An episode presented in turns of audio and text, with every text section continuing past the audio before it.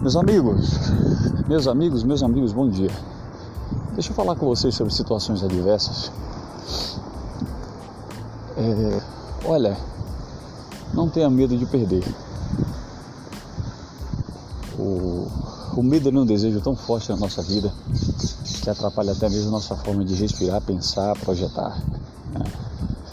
Então, cuidado quando vocês forem iniciar alguma coisa e nesse início, nesse, né, nesse percurso, nessa transição aí de um lado para o outro, se aconteceu alguma coisa que venha descaracterizar ou caracterizar uma desconfiança em alguém, em alguma coisa, cuidado com isso. Cuidado com isso.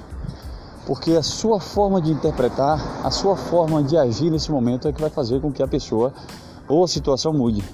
Né? Então, as situações adversas têm demais na nossa vida.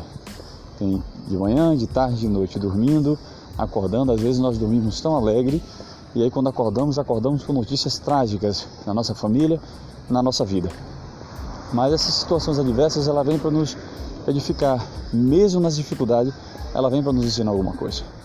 E algumas pessoas têm falo assim, maldito homem que confia no homem. E fala de confiança.